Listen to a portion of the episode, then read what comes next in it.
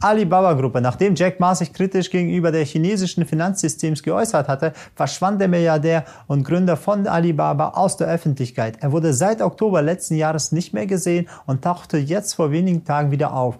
Es stellt sich natürlich die Frage, was musst du bei China-Aktien beachten? Welches Risiko birgt Investitionen in chinesische Unternehmen? Und wie kannst du diesem Risiko entgegenstellen? Welche Methoden gibt es, um dieses Risiko nicht zu haben, um das zu eliminieren?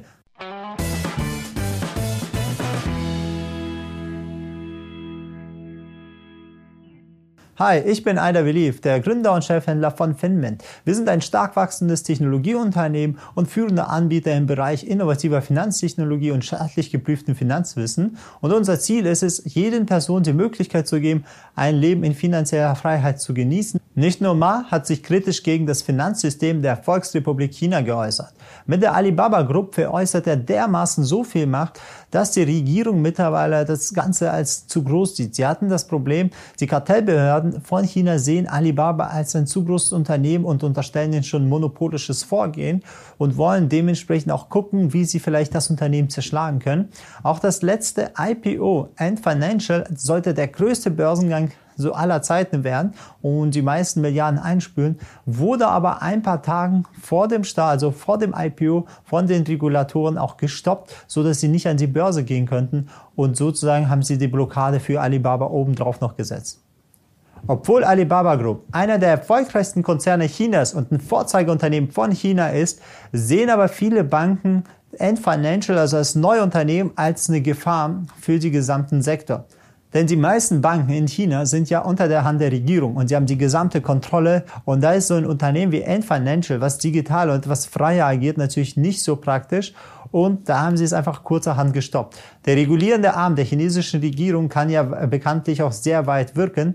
Und da haben wir es auch gesehen, dass dadurch, dass sie so schnell das Ganze wegreguliert haben, dass sie einfach den Börsengang gestoppt haben, auch auf Alibaba eine starke Wirkung hatte. So ist das Unternehmen Alibaba zwar fundamental gut aufgestellt, aber trotz diesen Nachrichten ist, es, äh, ist der Aktienkurs des Unternehmens stark gefallen, nachdem sie gesehen haben, okay, dass die Regierung immer weiter sich in das Unternehmen einmischt. Wenn wir uns den Aktienkurs von Alibaba mal angucken, dann sehen wir nach der Bekanntmachung und der Absage von Ant Financial IPO ist die Aktie von Alibaba um 9% gefallen.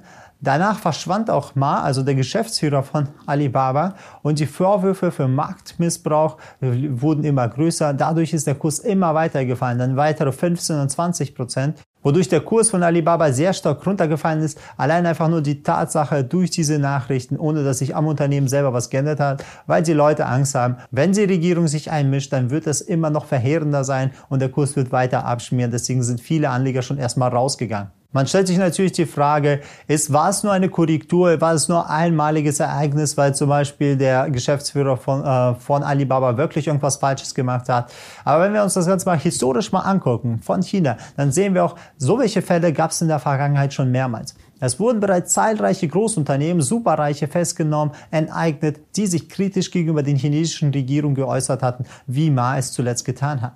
Viele dieser Berühmtheiten verschwanden auch nach ihrer Festnahme und tauchten nie wieder auf. Dazu gehören auch der Interpol-Ex-Chef Meng Hongwei und die erfolgreichste chinesische Schauspielerin Fan Bingbing. Das waren ein paar der Personen, die einfach mal verschwunden sind. Es gab viele Personen schon, die hohen Wohlstand und Einfluss hatten, die verunglückten einfach mal tragisch, zufällig, wurden irgendwie festgenommen oder verschwanden einfach spurlos, so, so dass man sie nie wieder festgestellt hat. Das klingt alles wie ein Mafia-Film, ist aber die Realität. Also wenn du was Falsches sagst in China und du hast einen großen Einfluss und du bist gegen diese große Regierung, dann passiert es halt oft, dass man einfach weg ist oder zufällig irgendein Unglück sich passiert. Also das ist einfach nach dem Spruch, sag nichts gegen die Familie. Wenn du gegen die Familie was sagst, dann verschwindest du. Also klassischer alte italienische Mafia-Filme.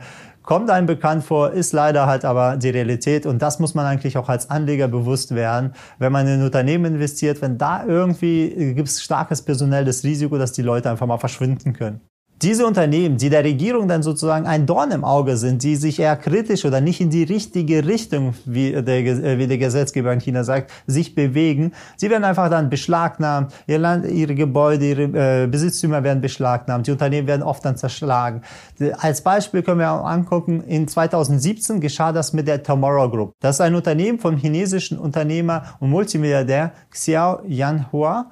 Für Anleger besteht sozusagen die Gefahr, dass solche Ereignisse meist unvorhersehbar sind und immer wieder sich wiederholen können. Auf der anderen Seite besteht auch noch die Gefahr, dass chinesische Aktien zu investieren, die sich im Nachhinein als Rohkrepierer enttuppen. Das ist eine Gruppe gewesen, die einfach mal mit falschen Bilanzkennzahlen unterwegs war. Ein relativ bekanntes Beispiel ist die ASEAN Bamboo AG. Diese Kapitalgesellschaft hatte sich an der deutschen Börse listen lassen, damit die deutschen Anleger leichter in die Aktie investieren können. Zwei Jahre lang wurden hohe Gewinne ausgewiesen und die Umsatzerlöse vervielfachten sich. Es stellte sich aber allerdings heraus nach paar Jahren, dass sich das Unternehmen in finanzieller Schieflage befand und eigentlich komplett Bilanzfälschung betrieben hat. Ne? Und dementsprechend gab es da sehr viel. Es gab sozusagen der Asia Bamboo Boom ging in der Zeit in den IPO, wo an der der Wertpapier Frankfurter Börse sehr viele Unternehmen aus dem chinesischen Raum sich gelistet haben. Und da kam sehr oft dazu, dass sehr viele, sage ich mal, Fake-Unternehmen sich gelistet haben und durch falsche Bilanzkennzahlen, durch falsche Bilanzen äh, sozusagen viel Geld eingenommen haben von den Anlegern. Nachhinein entpuppt er sich als eine Blase und sie gingen komplett halt drauf. Das ist auch einer der wichtigsten Punkte bei chinesischen Investment. Das hört man immer schon seit Jahrzehnten, dass man nicht genau weiß, ob die Daten, die aus chinesischen Unternehmen oder von der chinesischen Regierung kommen, also bestimmte Bilanz oder bestimmte Fakten, ob sie überhaupt richtig oder falsch sind, weil das kann man nicht klar halt ähm, prüfen, das kann man auch nicht äh, nachdeuten, ob sie wirklich in die richtige Tendenz haben. Das muss man sich auch immer bewusst sein, dass da viel größere Bilanzskandale aufbauen können, weil ihre Struktur ein bisschen anders und undurchsichtig für aus ausländische Investoren ist. Der deutsche Verein, die Schutzgemeinschaft der Kapitalgeber, warnt auch vor Investitionen in Mittelstandsanleihen und auch in kleine Unternehmen in China. Es sei zu schwer zu prüfen, wie ihre tatsächliche Finanz- und Ertragslage aussieht und ob sie überhaupt in der Vergangenheit korrekt dargestellt wurde. Äh, sogar bei großen oder bei, äh, sagen wir mal, aufstrebenden Vorzeigeunternehmen besteht die Gefahr, dass sie einfach hohe Manipulationen in ihren Kennzahlen haben. 2007 gab es deswegen auch eine Reihe von verschiedenen Börsengängen chinesische Unternehmen in Frankfurter Börse. Sie wollten sich extra listen lassen, um noch mehr Geld reinzuholen. Und die Erwartungen der Anleger waren halt sehr enttäuschend, weil viele dieser Fälle sich als unseriös herausgestellt haben und einfach in die Insolvenz geschleddert sind. In einigen Fällen verschwanden auch die CEOs dieser Unternehmen, aber die Geschichte kennen wir immer. Wenn da irgendwie viel Geld im Spiel ist, ist es halt im chinesischen Raum oft so, dass einfach bestimmte Personen einfach weg sind. Interessant ist auch, wenn wir uns den Shanghai A-Index äh, angucken. Von 2014 bis 2015 ist er 150 Prozent gestiegen, worauf die chinesische Regierung einen maßgeblichen Einfluss hatte. Und zwar, sie haben die Regelung für Wertpapierkredite sehr stark gelockert, damit mehr Geld in den Markt fließt, damit die Auktionen auch viel stärker steigen können. Darum kam es auch diese chinesischen Blasenbildung. Also in diesem Zeitraum ist der Markt ja sehr extrem schnell nach oben gegangen. Man konnte von der Blase mehr oder weniger sprechen, aber man weiß ja nie, wann sie platzt. Erst wenn sie kurz darauf sie, äh, es vorbei ist, erst kurz, wenn sie danach geplatzt ist. Als die Regierung wieder die Maßnahmen verschärft hat und die Wertpapierkredite nicht mehr so leicht genommen werden konnten und zurückgezahlt werden mussten, platzte die Blase und der Index verlor um 50 Prozent. Also, worauf solltest du achten bei der Alibaba Group? Alibaba ist ja ein sehr großer, vielversprechender Konzern. Theoretisch hat er ein sehr großes Potenzial, noch international zu wachsen und auch ist jetzt, dadurch, dass der Aktienpreis gesunken ist, auch sehr günstig zu kaufen. Wenn man ein gutes Signal hat, könnte man da einsteigen, muss man aber bedenken, die Risiken bleiben halt da dran erkleben, ja. Man muss einfach im Hinterkopf behalten, chinesischen Aktien sind jetzt nicht so einfach mal, du kaufst langfristig und dann bleibt es bestehen. Sehr große Milliardenunternehmen Unternehmen sind auch zusammengebrochen, einfach weil die Regierung sich eingemischt hat. Das kann natürlich auch bei Alibaba passieren und dieses größere Risiko musst du halt drin, also einpreisen, musst du auch in dein Risiko einkalkulieren. Wir sind zwar komplett bullish auf die asiatischen Märkte, dass sie langfristig steigen, aber der Markt, der umfasst viele Unternehmen. Da muss man jedes einzelne gucken, wer hat welche Risiken, wie passt das oder wie passt das nicht. Ein wichtiger Punkt ist, wie du davon sich schützen kannst, ist eine intelligente Diversifikation. Ich gebe dir noch ein paar Tipps, wie du an chinesischen Aktien, wenn du investierst oder äh, investieren willst, worauf du achten solltest. Also, Achte darauf, dass die Börsenumsätze von diesen Unternehmen sehr hoch sind. Auch, guck auch darauf, dass die Marktkapitalisierung groß ist, denn bei größeren Unternehmen sinkt das Risiko der Manipulation, auch der Kursmanipulation. Bei kleinen und mittelständigen Unternehmen ist das Risiko viel größer. Es verschwindet natürlich bei großen Unternehmen auch nicht. Sie können immer noch Bilanzfälschung oder ähnliches betreiben. Bei kleinen Unternehmen im Ausland ist es halt viel einfacher, weil sie werden weniger reguliert, weniger Leute sind da mit betroffen.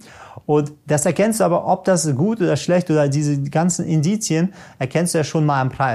Einfach als Beispiel, wenn du die Wirecard angeguckt hast, die Aktie selber, bevor sie dann zusammengebrochen ist, bevor das alles offen, äh, offensichtlich war, das, die Aktie war schon längst im Abwärtstrend. Ja? Wenn du genau wissen willst, wie man diese Aktien einfach kurz raussieht, wie man sagt, okay, äh, wie suche ich Abwärtstrends raus, das zeigen wir auch unseren Kunden. Aber damit du auch schon jetzt loslegen kannst, kannst du für den Start einfach auf unserer Webseite unseren online kostenlosen Online-Workshop nutzen. Da zeigen wir auch, wie erkennst du solche Abwärtstrends sicher, wie kannst du dann davon auch profitieren, wenn es auch im Abwärtstrend ist, so dass du dich auch vor diesen Wertpapieren noch schützen bzw. auch davon profitieren kannst.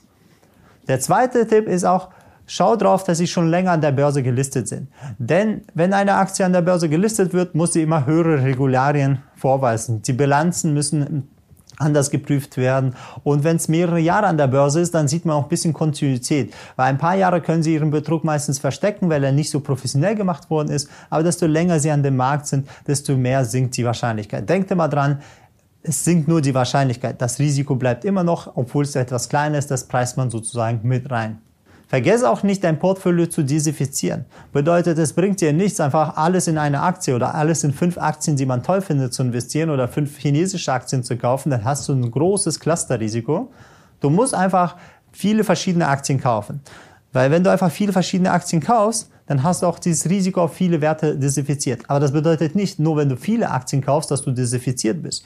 Denn du musst drauf schauen, wie die einzelnen Aktien zueinander stehen. Also wie korrelieren sie zueinander? Wie, äh, wie bewegen sie sich beim Auf- und Abwärtstrends? Wie hoch ist wirklich sozusagen das Beta?